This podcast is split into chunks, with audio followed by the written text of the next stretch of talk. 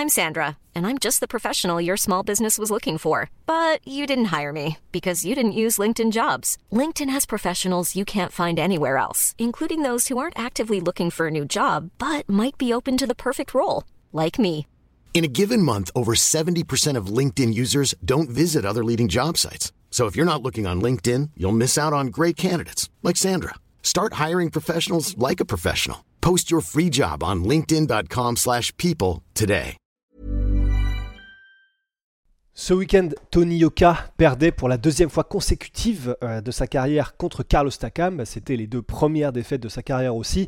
Ça pose beaucoup de questions et forcément, bah, comme là on a vu que c'était du côté de la puissance qu'il y avait un problème et que techniquement il n'avait pas la solution pour pouvoir contourner ça et qui donc qu'il était sans solution et c'est ça qui faisait le plus peur pendant les 10 rounds de boxe qu'on a pu voir.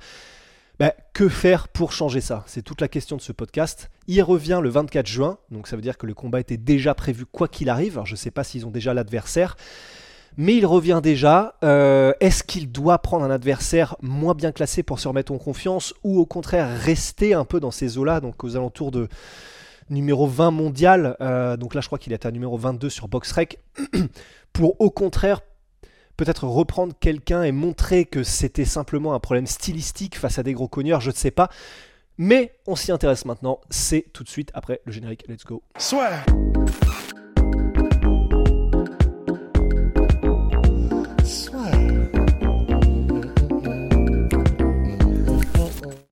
Voilà, donc que faire pour Tony Oka? Qui prendre? C'est toute la question.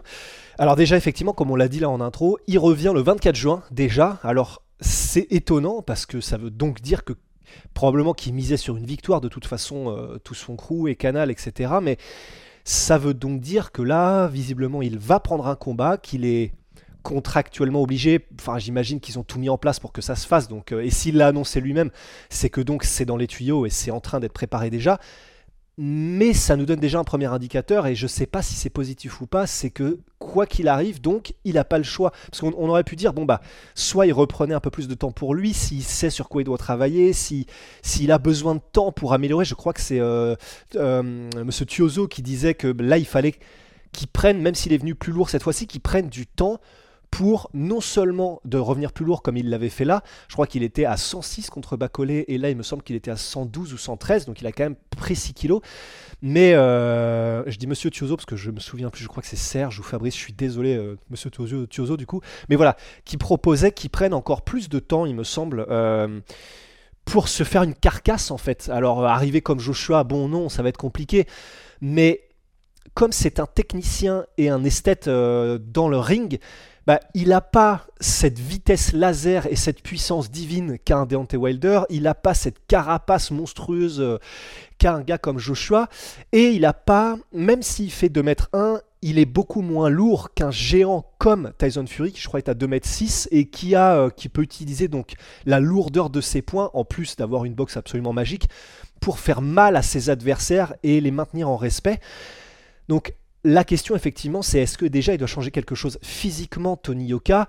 Et qu'est-ce qu'il peut changer, que ce soit ensuite dans sa boxe ou mentalement? Et là, je ne sais, pas, je sais pas du tout. Ce qui est sûr, c'est que Virgil Hunter, là, lors du deuxième combat, enfin celui contre Carlos Takam, lui-même avait l'air un petit peu d'essayer de sortir Tony Yoka de sa torpeur, mais en même temps euh, compliqué quand on voit les bombes qu'il devait encaisser par Carlos Takam.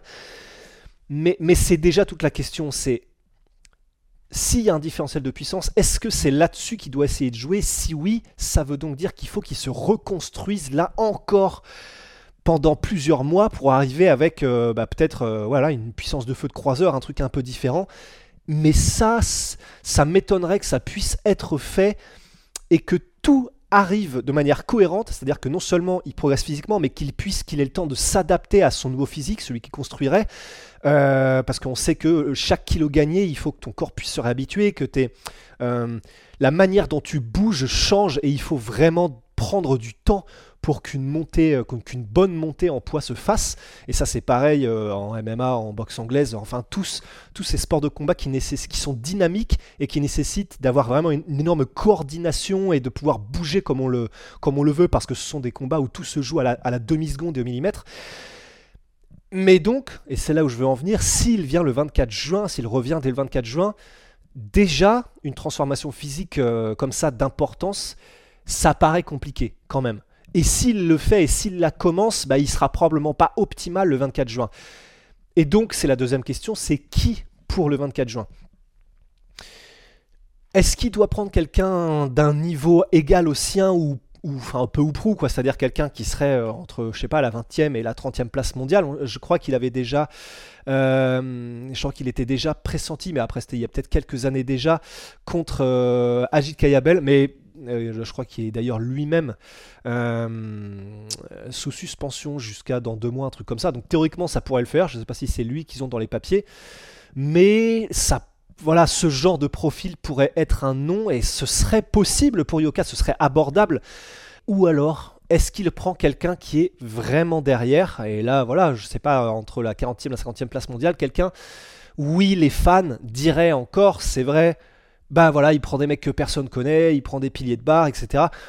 Mais personnellement, j'ai envie de dire, en fait, maintenant, de toute façon, peu importe. Parce que là, maintenant qu'il a ces deux défaites successives, de toute manière, quoi qu'il arrive, là, ses détracteurs et les gens qui n'aiment pas sa progression, la manière dont il a géré sa carrière et comment il l'a fait, etc., de toute manière, c'est terminé. Eux, il les, il les aura dans le dos et euh, il aura les, les bruits de sifflet à jamais. Donc en réalité, maintenant, c'est vraiment une question de que faire pour qu'il reprenne confiance le mieux possible. Il a 30 ans. Enfin, c'est tellement jeune encore que c'est possible sans aucun problème. Là, il peut avoir 5 ans devant lui où il se reconstruit, où il fait les choses bien, et dans 4, 5, 6 ans, être, être véritablement dans son prime de poids lourd, et là pouvoir décrocher un titre mondial. Parce que c'est vrai que je relisais un petit peu tous les articles là que je pouvais pour être un peu prêt pour ce podcast, et et c'était étonnant de revoir des articles qui dataient de chaque année, c'est-à-dire 2016, 2017, donc 2016 quand il gagnait euh, l'or à Rio, 2017, 2018, et de voir que chaque année, en fait, euh, il y avait des déclarations, que ce soit de lui ou de son camp, ou même des journalistes, qui disaient c'est qu'une question de 2-3 ans et il sera champion du monde. Et donc ça remonte à 2017 où il disait bah, ce sera vers 2019, ensuite 2020, etc. Et c'est vrai que de relire ça, ça me faisait bizarre puisque donc on a, on a, on a une impression maintenant avec le recul. Hiring for your small business? If you're not looking for professionals on LinkedIn, you're looking in the wrong place. That's like looking for your car keys in a fish tank. LinkedIn helps you hire professionals you can't find anywhere else, even those who aren't actively searching for a new job but might be open to the perfect role. In a given month, over 70% of LinkedIn users don't even visit other leading job sites. So start looking in the right place. With LinkedIn, you can hire professionals like a professional. Post your free job on linkedin.com slash people today.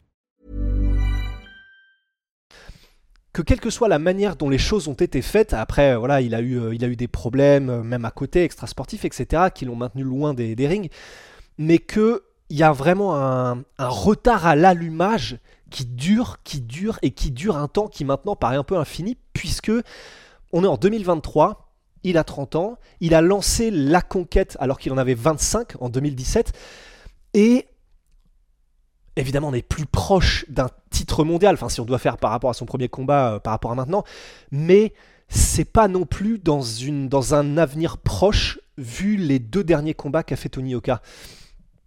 Donc en fait, j'ai envie de dire, tant qu'à faire, autant reprendre et vraiment se remettre en confiance de la meilleure des manières et donc peut-être ne pas prendre là directement le risque de réaffronter quelqu'un qui soit à peu près à, un équivalent de Tony Oka euh, au niveau du classement mondial et en termes de compétences et de risquer une troisième défaite d'affilée. Alors, ce serait un qui tout double parce que s'il gagne, bon bah d'un autre côté, et de manière spectaculaire, euh, peut-être que les gens diront ah ok donc là peut-être que ça y est, c'était un déblocage mental, il fallait seulement que ça se passe et maintenant c'est bon, il est remis sur le droit chemin. Et peut-être que du coup après une victoire comme ça, euh, après 2-3 combats, tout le monde sera en mode bon ok là c'était spectaculaire, s'il arrive à le faire, c'était des victoires spectaculaires, il a vraiment écrasé ses gars, etc. Essayons de le revoir directement contre quelqu'un du contre quelqu'un de très bien classé, ou en tout cas euh, devant lui. Mais là, en fait, son contrat de canal, alors d'après ce que j'ai pu voir, j'ai essayé de croiser différents articles, différentes sources, et le fameux deal Canal, euh, qui est le contrat Canal euh, avec Tony Oka qui a, qui a, démarré en 2017, j'ai cru comprendre donc qu'il y avait 15 combats de prévus dans ce contrat, et là, comme il en a fait 13, il, il lui en resterait plus que 2. S'il lui en reste plus que 2, et que là, il y a déjà celui qui est prévu le 24 juin, ça va aller hyper vite. Et la question, c'est qu'est-ce qui se passe après la fin de ce contrat Canal? Est-ce que Canal décide de reconduire? Est-ce qu'ils ont intérêt, eux, parce que tout est business, est-ce qu'ils ont intérêt à le reconduire? Ça dépendra probablement aussi hein, des deux combats qui viennent, mais quand même, sachant que là, probablement qu'une partie des gens à Canal et euh, tous ceux qui étaient inclus dans le deal espéraient qu'il soit déjà champion du monde ou presque à cette époque-là, en 2023 en tout cas. Donc est-ce qu'ils le reconduisent? Et s'ils ne le reconduisent pas, euh, au terme des 15 combats, que faire pour Tony? Et à la limite, c'est là où ça devient intéressant en fait.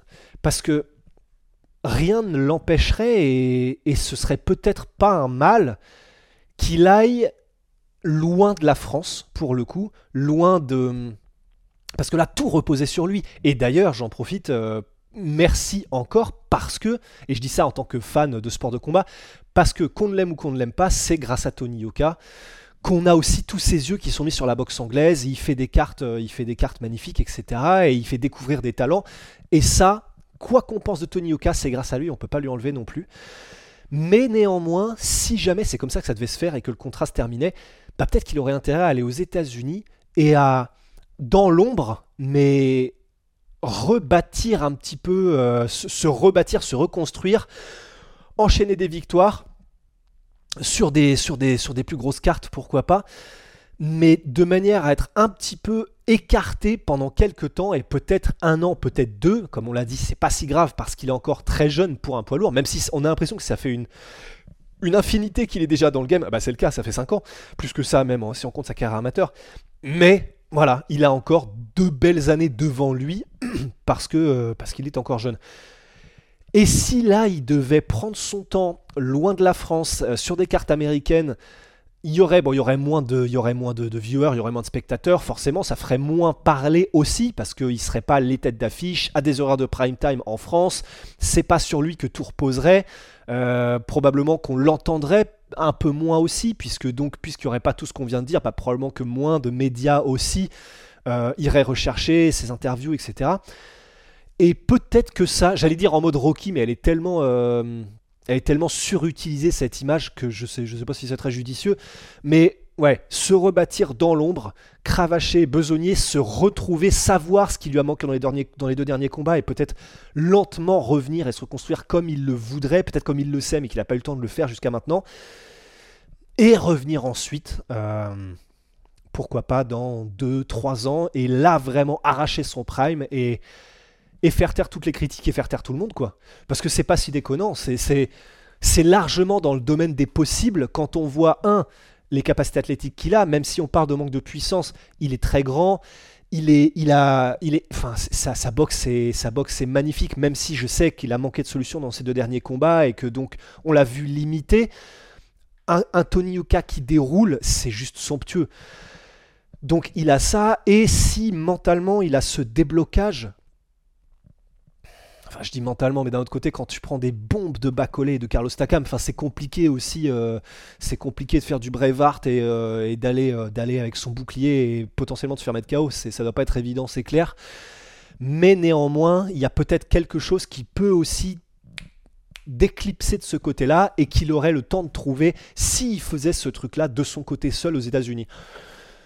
Donc voilà, il n'y a, pas vraiment eu de nom finalement. et je pensais aussi à Raphaël Tronchet, j'ai été re-regarder tout à l'heure euh, où il en était, parce que à la limite, ça aurait pu, pour Canal, en plus faire un combat à remous, un combat intéressant, il y aurait eu un peu de, de trash talk, etc. Mais j'ai l'impression que, parce que c'était un combat qui était vraiment, qui a, qui a fait réagir pendant euh, bah, de nombreux mois et presque des années entre Raphaël Tronchet et Tony Yoka. Mais là, j'ai l'impression que, que euh, Raphaël Tronchet, en gros, maintenant, il sait mieux kickboxing. D'ailleurs, il a, il a eu une belle victoire contre Daniel Sam, qui est un kickboxer vétéran. Et j'ai l'impression qu'il a un peu plus de choses en dehors de sa carrière de boxeur et de kickboxer maintenant. Donc, je sais même pas si lui, c'est quelque chose qui l'intéresserait euh, ou pas. Donc voilà, à part ça, j'ai pas, j'ai pas forcément hum, et euh, Kayabel donné beaucoup de noms parce que finalement c'est presque pas le plus important maintenant. Mais si vous en avez, je suis vraiment curieux et je suis vraiment vraiment curieux de savoir ce que vous en pensez. Même pas pour l'algorithme ou quoi, mais simplement pour le débat. Euh, donc voilà, dites-le en commentaire et euh, et voilà en fait, tout simplement. Je sais pas trop quoi rajouter. C'était un peu mes deux centimes sur la question. Donc voilà. Euh, courage à Tony Oka, parce que ça va pas être facile là avec tous les réseaux sociaux, etc., avec les détracteurs et avec bah, la performance qui n'était pas à la hauteur, même probablement de lui-même non plus, ce qu'il espérait. Donc euh, voilà, courage à Tony, supportons Tony Oka, tout le monde, les gars, euh, les filles. Et puis voilà, je, là je suis en train de me perdre. Donc moins 38% avec MyProtein, notre sponsor de toujours, Onae, nos savons. et puis voilà, bonne journée, bonne soirée, à la prochaine, ciao.